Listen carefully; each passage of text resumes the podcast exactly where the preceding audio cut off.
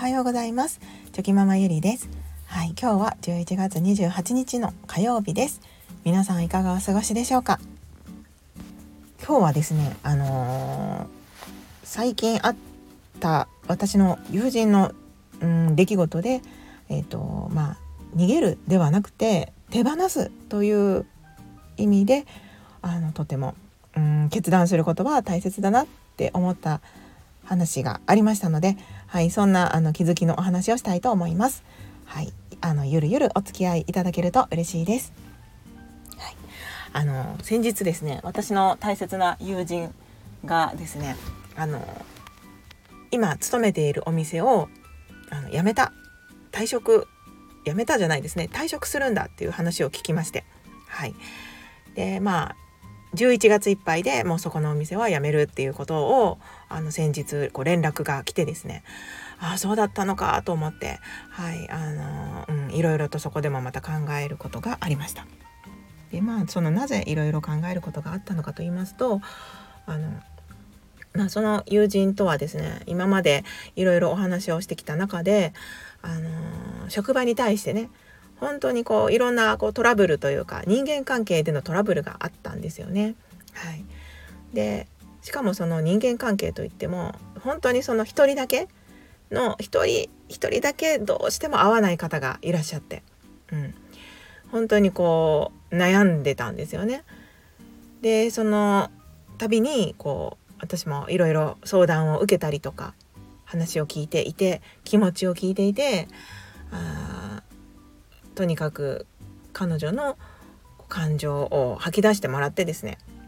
でどうしていこうかなっていう感じで、まあ、一緒にその彼女がうん出す決断にこう私も寄り添いながらですね今まで来てたんですけれどもうんなんかやっぱりその時その時でね話を聞いて吐き出した時点であのまあやっぱりすっきりするっていうのとあもうちょっと頑張ってみようかなっていう感じで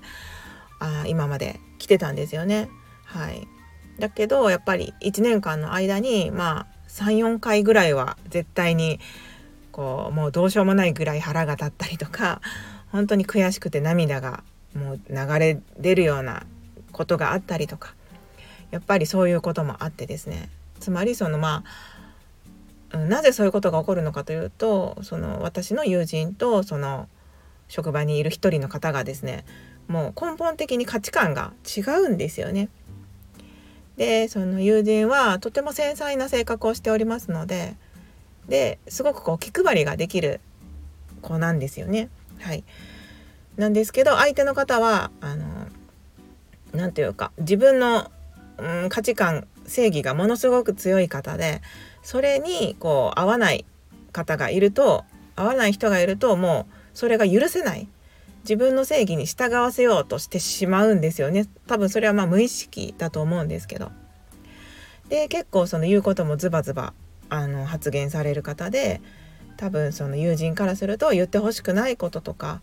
こう自分だったら絶対にこういうことを言ったら傷つくだろうなって思うから言わないことでも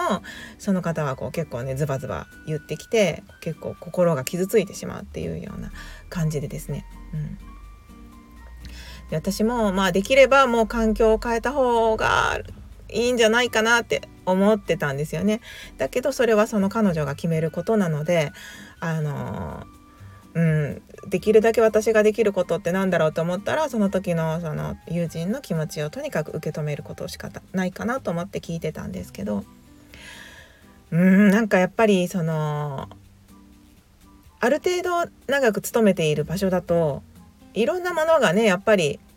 自分の中に溜まってきてますよね。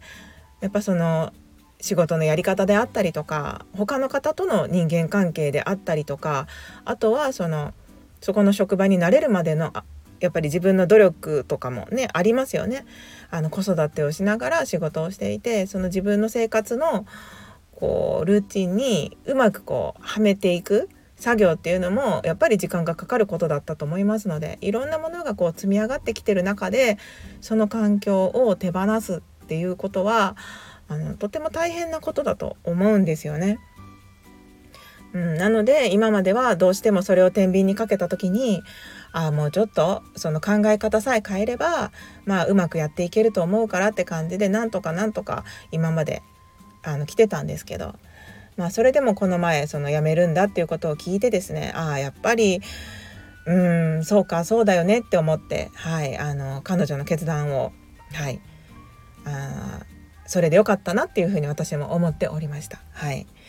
なのでなんかその人からするとその環境が合わなくてこうやめるっていうことをですね何て言うか逃げそれは逃げだよっていう方もいらっしゃると思うんですけどなんかそれも本当に言い方だなと思っていてなんか手放すっていうふうに考えればまたちょっと違ったものが、うん、見えるんじゃないかなって思います。はい、でその先ほど言ったようにいろんなものを積み上げてきてる中で手放すっていうのはかなりこう決断決断力がいるというか本当にあのいろいろ悩んだと思うんですよね。だけどもういろんな思考法を試してみてどうしてもその人と合わなかったのであればもうそれは一つのね選択としていい選択だなって私は思いました。はい、うん、やっぱりそのどれだけ考え方を変えてもですねやっぱりその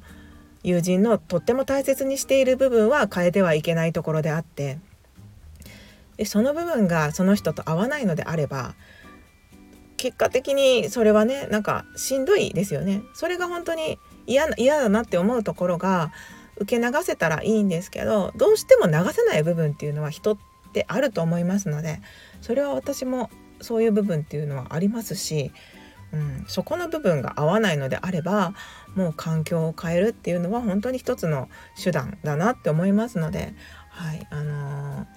本当に思い切った、うん、決断をした友人をですねもうなんかよくよくよく決断したよって感じでまた今度会った時はですねそういう風に伝えたいなっていう風にはい思いました。うん、なのでなんかねいろんなことがあると思うんですけどやっぱりそれをこう逃げそれは逃げだとか我慢が足りないんだとか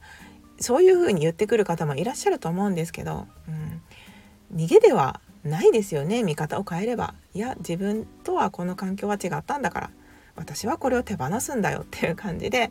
今まで積み上がってきたものもあったけどでもそれを手放してまた一から積み上げるんだよっていうふうにこう前向きなねあの前向きな方向で考えてあ手放したのであればまた次への一歩っていうのも必ず前向きなものになってくると思いますので、うん、あそういうふうにいろいろ考えてあの捉えていくっていうことも大切だなっていうことをね改めて、はい、感じました。なのでなんかやっぱりまあ私の母世代とかだとですねなんかちょっとでも辛抱しなさいとか我慢しなさいとか耐えなさいっていうような価値観で育ってきた世代だと思いますのでやっぱりそういうことってこう快く思ってくれなかったりすることもあるんですよね。うん、だけどまあそれはその時代その世代の価値観だったりもすると思いますし本当に辛いのにしんどいのに無理してそこで精神面をね壊してしまってもダメだと思いますので、はい、なんかね自分自身もこういろんな場面っていうのは遭遇すると思うんですけど、うん、あの逃げる手放すっていうねその2つの意味合いがあった時にどういう意味付けをするのかで、はい、その後も変わってくると思いますので、はい、自分も、うん、あの意味付けっていうのはあ前向きなものとしてできたらいいなっていうふうに、はい、改めて思ったというそんな気づきのお話でした。まあでもあの逃げる手放すっていう言葉で言ったんですけどでも逃げるっていう言葉もまた何て言うか 考え方次第で逃げちゃえっていうようなあのニュアンスで使うのであればそれもまたなんか一つだなって思います。はい、なんか言っておいていろいろ言っておいてなんなんですけど。うん、やっぱりそのどういうニュアンスでその言葉を使っているのかっていうのも、はい、あの 意味付けをする時にはね、はい、すごく重要なポイントかなって、はい、思います。もうねいろいろありますよね本当に。もう何事も意味付けだなって思うんですけど。はいあのそれでもねやっぱりうんどんな意味付けをしたとしてもそれは自分の一生懸命考え出した答えになると思いますので、はい、あのそういう自分の答えに対してもねジャッジせずに、はい、そのまま事実として受け止めて、はい、前向きな一歩っていうのを踏み出していけたらいいなと思います。はい、ということで今日も最後までお聴きくださいまして本当にありがとうございました。今日もぼちぼちやっていきましょう。ではまた明日。